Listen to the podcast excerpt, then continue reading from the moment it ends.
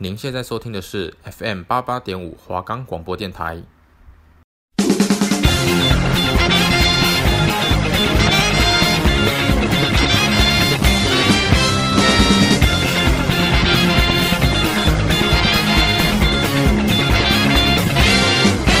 还记得童年那时急忙回家打开电视的心情吗？一步步让你热血沸腾，一个个精彩浪漫的传奇。雨乔、子轩带你动漫聊生活。大家好，欢迎收听今天的动漫聊生活，我是主持人玉桥，我是主持人子轩。现在我们的节目可以在 Firstory、Spotify、Apple Podcasts、Google Podcasts、Pocket Casts、SoundOn Player 等平台收听，搜寻华冈电台就可以听到我们的节目喽。那我们今天要为大家带来的是漫威的电影《黑豹》，Wakanda Forever。这是一个年轻非裔国王角色认同的故事，但这部电影也有一个很特别的地方，就是漫威电影宇宙首次以黑人为英雄的黑豹，所以这部观众取向应该很多是黑人。嗯、然后这这部片对美国来说是很有意义的一件事情，就像呃，可能奥巴马第一个黑人选上总统，这种感觉，这样子，对，是一个非常大的突破。然后它也是算是一个新的里程碑，就跟。DC 的独立女英雄影片《神力女超人》一样，有捍卫女权主义的思想。那黑豹呢，就是为黑人发声的概念。对。然后，这位年轻非裔国王角色认同故事，黑豹，他的名字叫蒂查拉。他刚登基为瓦干达的国王之后，他心仪的女子纳奇亚的人本思想启发教化他，他就察觉到他很。他敬爱的父亲就是上一任国王蒂查卡，其实曾经有做过一些错误的政策，然后那这些失策就引发了一场空前的大灾难。就是在好几个世纪以前，非洲在他们这个瓦瓦康达，我们说这个黑豹，它的故事背景是发生在非洲。然后非洲在以前有分为有很多部落，五个部落。某一天从从天而降一颗陨石，里面有含一个非常稀有的元素，叫做。放合金，没错，放合金就是做美国队长盾牌的素材啊，对对对对对，就是很多漫威跟这个放合金也是没有办法脱离关系啦，这样子，因为那时候非洲就因为每个部落都在抢这个饭合金啊，所以就引发一场大战争。其中一位武士，他射入了有饭合金被饭合金影响的新型药草，然后射入之后呢，他就获得强大的强大的能量，就成为首任的黑豹。终结了这场战争，统一了四大其他四个大部落之后呢，组组建了一个叫做瓦坎达的王国。其中有一个叫做贾巴里部落，它远居山林，比较不想要受到这个瓦坎达王国的管理。这样子，数百年来，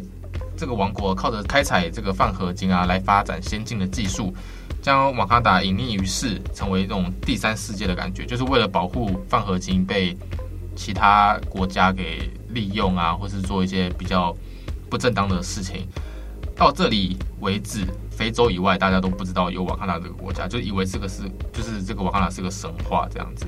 对，然后因为他电影的开头是以父亲对儿子的对话开始，嗯、然后就有开始简单描述了瓦干达的历史背景。然后就像子璇刚刚说，他们是因为瓦干达有一个来自宇宙的稀有金属放合金，那个是他们的财产，加上瓦干达特殊的狼神加持神话，所以造就了瓦干达富有的文明。但因为保护，为了保护泛合金的资产，担心外界的偷取或威胁，因为这是很珍贵的资源，然后它可以做很多事情。所以在电影里面，瓦干达是一个非常高科技的地方，可是是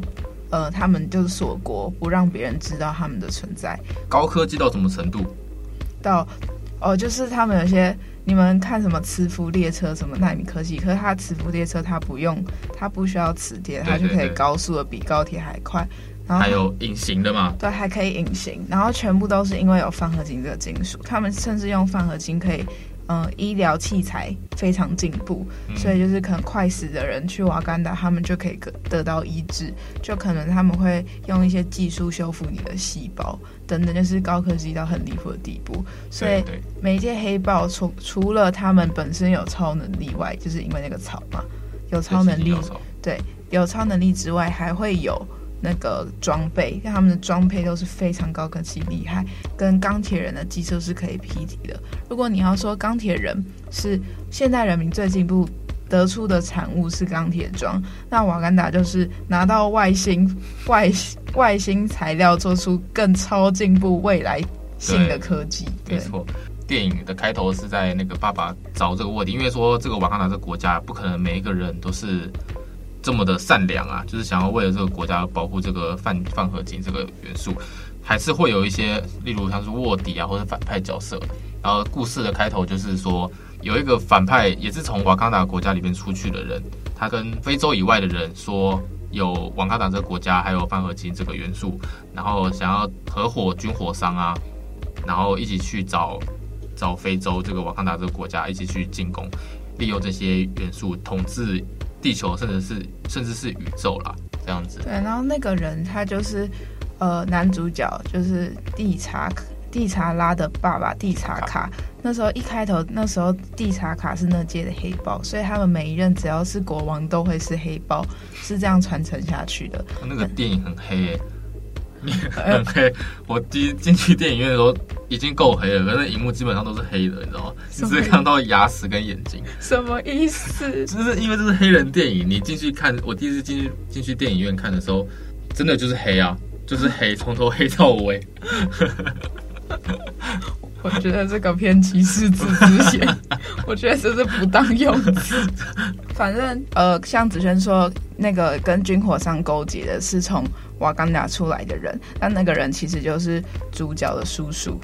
就是原本上一届国王，也就是他爸爸的弟弟。但他爸爸最后在跑去外界找到他弟弟之后，就决定把他杀了，因为他会危，让他以叛国罪处置他，因为他危害到了整个瓦干达人民的利益跟安全问题。嗯嗯，对。那过不久，国王之后其实，嗯，因为就是会死了，会死掉嘛，就是这样去世了。一个星期之后，他的儿子蒂查拉，也就是我们的主角黑豹，他就回到了家乡，要继承王位。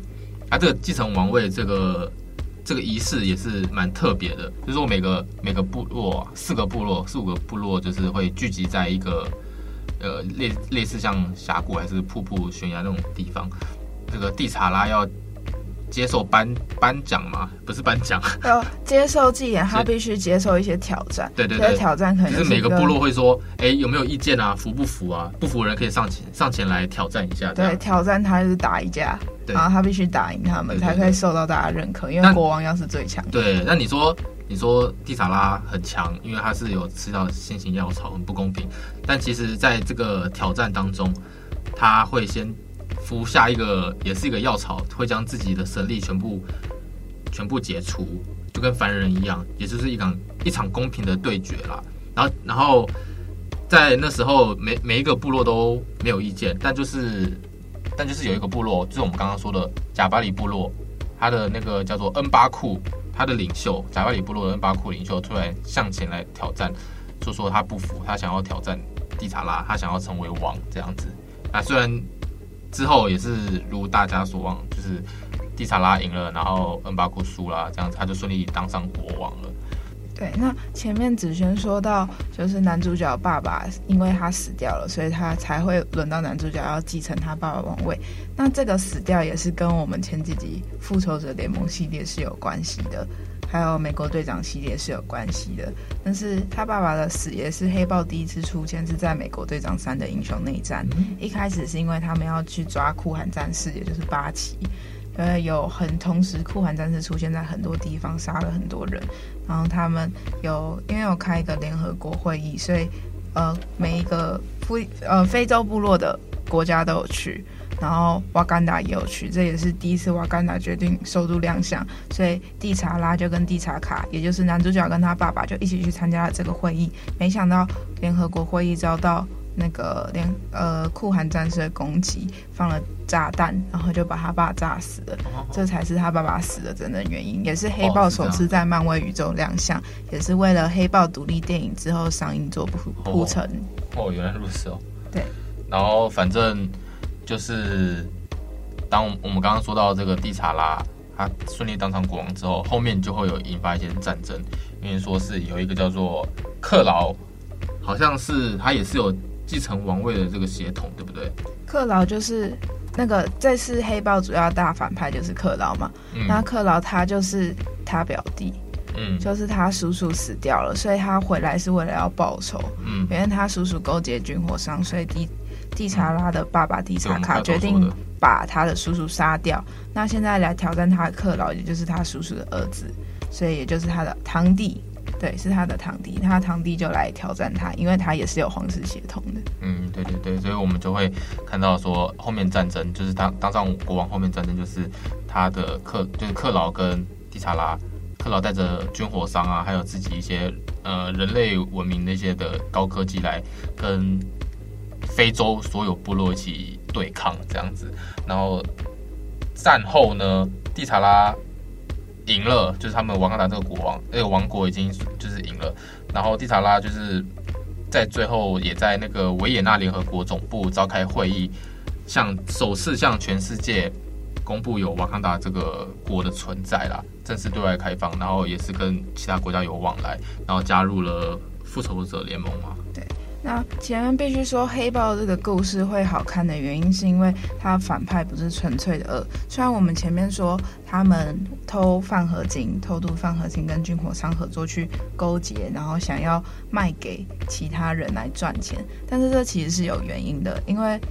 呃，他们反派的，就是那个这次反派主角，他跟他爸爸就是被杀掉的男主角的叔叔，嗯、他们其实是一起到。瓦干达以外的地方生活，去美国，他们在外界看到很多因为贫穷，所以没办法过上好日子的非洲非洲同胞们，也不是非洲同胞，就是看到瓦干达以外世界，他们就看到各种贫穷社会底层的人，他想帮忙他们过更好的日子，对，然后他就会觉得说，明明瓦干达有这个资源，为什么不能拿这个资源去帮助其他人？而且像我们前面都有提到，饭合金会有可以做出很多科技，然后很神，不管是医疗或是民生科技，或者改善他们生活品质，这些都是瓦干达可以做到的，所以他们就想要。呃，革命推翻原本的政权，也就是男主角的爸爸，然后去分享这些资源给世界，但就是就是变成原本的锁国政策跟开放外界的冲突造酿成的悲剧，所以其他的反派也不是全然的坏人，对，这也是合情合理的哈。对，就是他们只是两个不同的核心价值碰撞导致出的悲剧。对啊，所以这也是黑豹会好看的原因，因为不是坏人，不是就是那种纯粹的恶。那我们就跟大家分享一下。这次黑豹的主题曲。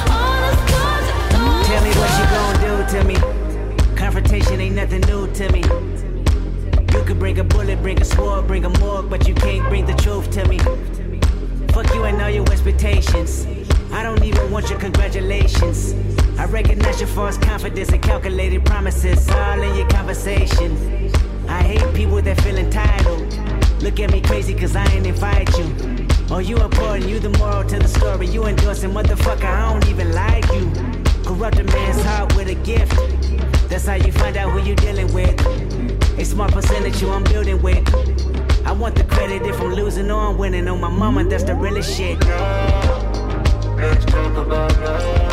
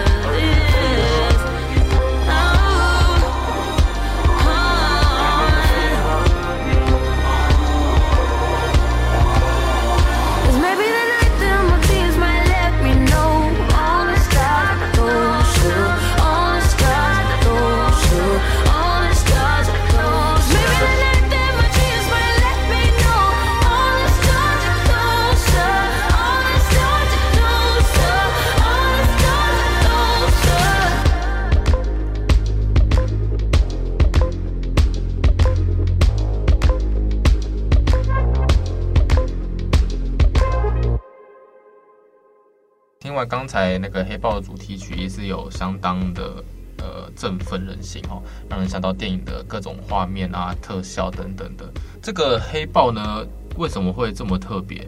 就是说，黑豹维持了漫威电影一贯的娱乐性，还有风格变化以外，它也这次加入了非常多的非洲部落，还有原住民的文化啊，还有故事背景，还有艺术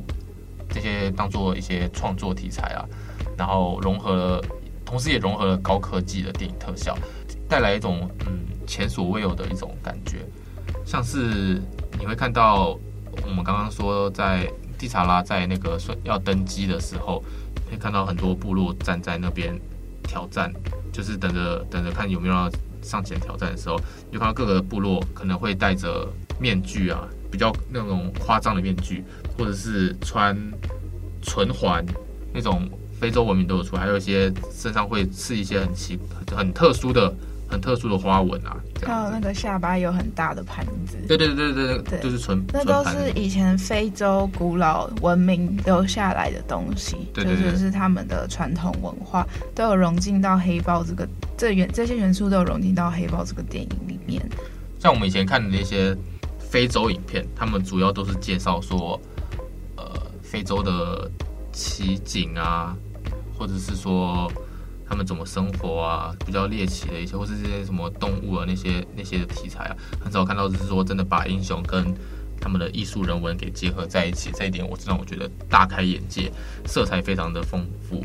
如果说漫威电影宇宙从钢铁人到黑豹，不论是独立的电影或是大集合，在这十八部电影里，题材和故事最具争议、政治议题的，其实就是黑豹了。就像我开头有提到的。那撇开这些超级英雄的电影包装，黑豹可以被讲述成黑人的民权眼镜、跟种族歧视，或是被遗弃世界等影射，都包含在这部电影。还有女性的平权，里面其实有些提到，有些部落是女性，以女性为首领，然后他们甚至有一整支队伍都是女性。对对对。然后男主角也是听到他的女朋友给他的建议，才开始慢慢改变想法。对，然后这。甚至是难民潮、保护主义跟第三世界等议题，都在电影中有悄悄带入这些意识。这些大到国家平等与利益的政治问题，其实也不是一般百姓可以去解决的。哎、嗯，这是一个国家领导人必须接受的考验与政治判断。让人觉得看英雄电影不再是那么的单纯，去看英雄在打架这样。就可以提到世界上有些例子，像之前欧洲涌入大批难民，可是。非常多国家为了自身的利益，就像可能他们为了保护自己的饭合金，不接受难民进去。可是明明需要帮助的人就在你们的眼前，但只有德国会敞开他们接受他，也让他们提供他们福利跟待遇，让他们有地方住，可以有工作的机会。这是其实是非常难得。你要下定决心开启这个大门，其实也是需要很大的勇气。嗯，这我这也是为什么我们会说这个黑豹会是第一部黑人超级英雄的传奇电影，因为他这个九十趴的演员都是非裔的美国人啊，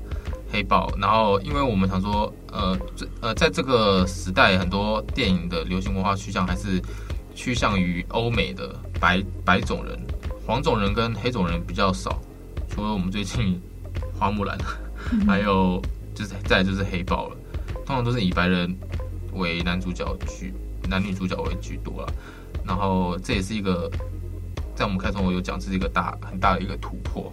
好，那我们要给为大家带来一个很难过的消息。没错，在二零二零年，在二零二零年已经够难过了。在我们接受黑豹这股热潮，每天都是看到路上有人比了手势交叉动作，喊着 “Wakanda Forever” 这种激烈的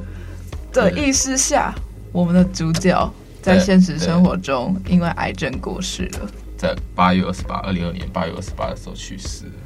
享年只有四十三岁而已，也是非常年轻啊。那子轩，你知道他得的是什么癌症吗？好像听说是结肠癌哦。对，接接肠癌。听说他在电影拍电影的时候，其实都已经有得到癌症，因为他是末期过世，但他都会忍着身体冰冻，努力完成他的事业。哦哦、他是一个非常敬业的演员，所以他过世的时候，很多演员都会觉得很疼惜，因为他其实常常身体状况不好，但他还是会坚持完成他应该做的事情。他所以他是说，就是在开拍之前，他就已经知道他自己有得这个。对，他一直都知道自己是生病的状态下，他怎么怎么忍心？去接这档戏，就是这样子，以后就看不到他，他拍那么好。对，很多演员我觉得都非常敬业。其实他的故事也会让我了解到，嗯，今天你可能状态再这么不好，你有些该做的事情，你都不能用状态不好当做借口。对啊，可是你必须去做，就是这是你应该做的事情，所以也非常佩服他。嗯，那我们这个黑豹听说还可能会出第二季，对不对？对啊，你觉得会怎么发展？可能我觉得主角应该会重选，因为黑豹是一个很重要的核心角色。是，而且你第一集都已经塑造那么好了，对，只有可能是换一个人演。嗯，就有点像，呃，有有有点像类类似蜘蛛人那种感觉吗？呃，就是会以，不同或者啊，不是能说是不可能，应该是会继续延续，就是要重新选角。但是我相信漫威也会用以他们的方式去悼念他们，就融合在。呃，影电影里面，就像 Stanley 过世的时候，他们有那时候那期间刚好有推出一部漫威的宇宙电影，然后他们就把 Stanley 的一些小彩蛋都卡在里面，所以这才是也是因为 Stanley 过世，所以之后每部漫威主义电影都没有再没有他出来串场，嗯，不然以前每一部都有，嗯。啊，那是非常可惜啊，因为黑豹就是以后再也看不到他。我第一次看这部电影的时候，除了是呃电影的所有综合一些我刚刚说的原住民元素啊，还有高科技的一些融合，其中这个男主角黑豹他的演技是非常的精湛，会让人非常着迷，而且长得又很帅。他这样死掉真的是很可惜啊。其实对一般人来说，黑豹的超能力就是跳很高、力气很大、会飞来飞去，还会抓人。其实感觉就是变得有有爪子的蜘蛛人那样的感觉。嗯，但其实这个英雄是从非洲出来的以外，其实看不出他有什么特色，除了他黑色一色金装外。但是漫威的导演非常聪明，他将剧情的主线围绕在这个神秘的非洲国家瓦干达，所以让。观众看见一个比西方世界更先进、更科幻的城市，但是又不失非洲浓厚的种族特色，然后仿佛就像在跟世界说，不是只有西方国家才是最先进的，只是有可能只是你们不知道而已。然后借着新国王尚未带出长期来相当矛盾的种族以歧视问题，然后他的故事也很鲜明。虽然我跟我爸一起去看的时候，我爸看到睡着了，但其实我是很感动的。对，因为他其实是要把世界生活上很多议题带进去，然后融融出这个剧情故事。然后像女女权的问题，就我们常常有些女性的声音是不会被听见。然后像是黑人种族歧视的问题，我不知道现在大家知不知道有一个美国有个非常激烈的白人至上主义，叫做 Proud Boy，就是骄傲男孩。他们在川普竞选的时候是全心全意支持川普，因为川普是就是白人至上主义，然后他有发发讲讲了很多歧视性的字眼，然后除了说不让，呃不让穆斯林进国家进美国，然后还要在美国跟美墨边界设置高墙等等这种歧视的字眼，让白人至上主义的很多人。会很支持川普，可是这就有一个问题了，我们一定会觉得说，到这个时代怎么还会发生这种事情？现在都是这么进步的二二十一世纪，然后大家都已经很尊重包容多元文化，但是这种事情其实一直在生活上发生，发生了。就像美国这种说自己最民主的这种大国，也是他们的极端分子反而更多。那其实这些又跟我们所谓说很多。嗯，ISIS 啊，塔利班这种恐怖组织其实是没有差别的。嗯，那但是大家还是就算有这些意识，但同样的这些不同核心价值的理念都是在碰撞。对，这这只会发生一些很多悲剧。那我问你，你你你的话，你最喜欢在这个电影是哪一段哪个桥段？你最喜欢的？嗯，我最喜欢就是瓦干达 forever，不就啊？就是对，就是这句话，就是标示，我就很喜欢那个、啊，因为那个很记忆很深刻啊。出来每个人都在瓦干达 forever，最后走出电影，大家见面都要这样子，对啊。好，其实没有啦，我觉得最感动的一幕就是，呃，男主角有做了一个不一样的选择，因为我们刚刚没有提到的，有一个 CIA 探员。为了调查瓦干达的国家，或者是整件事情的发生经过，但是他他跟男主角在追那个违法军火商的时候，那个 CIA 探员受重伤，他中枪，他差点死掉。可是其实现代科技是没办法治疗他的。对。可是男主角蒂查卡把他带回去，他把他带回去瓦干达治疗，因为他们有放合金这些科技，足够能够医治他，让他可以再站起来走路。那他们。这就是这个小小的决定，其实就做了很不一样的改变。因为其实外人是不能进入，不能进入瓦干达的，所以他做了跟他父亲不一样的决定。他愿意开放资源去救这个人，因为他觉得他有这份责任。这就很像今天，虽然你不是我国家的人，但你同样是这个世界、这个地球的人。出于出于良心，还是要救你。对，就是我们应该是说，我觉得这个观念。给我们的感觉是，虽然人都是自私，你有时候必须以自己为重，顾局顾局大权。可是你要想，今天同样是我们都是生活在这个世界、生活在这个地球的人，其实如果大家都有这种想法，就是每个人都对世界有一份责任，你就不会区分你是我、你我了。对啦，对，你会愿意共享你的资源，恻隐之心了。对，那节目到这边。最后想问大家，如果在这个世瓦黑豹这个世界里面的话，呃，你会想要怎么做呢？在瓦坎达这个国家，你会继续隐藏在，就是把瓦坎达全部隐藏在这个世界，还是说你会想要和世界有所联系，然后能够